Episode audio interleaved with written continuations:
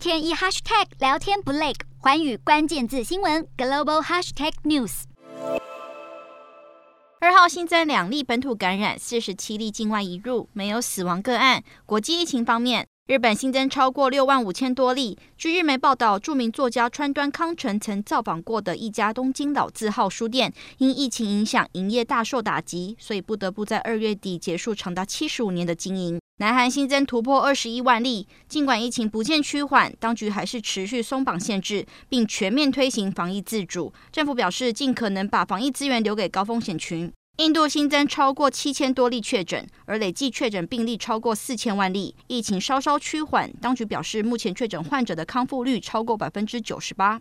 越南新增八万八千多例确诊，新增死亡八十六例。目前总接种剂量超过一点九亿剂，而完整接种疫苗人口达百分之七十八。印尼新增两万四千多例，全国完整接种率超过百分之五十二。当局表示，虽然疫情趋缓，但死亡率仍未下降。中国新增两百二十四例，其中本土确诊有七十一例。防疫首席科学家预估，中国可能在不久的将来放弃清零政策，并计划与病毒共存。科学家表示，与病毒共存是人类的长期目标。美国新增四万一千多例，各州都开始解除学校口罩令之际，防疫当局的一项数据仍令人担忧。数据显示，从一月底到二月底，每天有将近八名儿童因染疫死亡，而且自疫情爆发以来，已经有超过一千四百名儿童死于染疫。法国日增七万九千多例，目前有近四千万人接种疫苗加强剂，另外超过八成的人则至少接种过一剂疫苗。不过有报道认为，法国本地的接种疫苗速度太缓慢。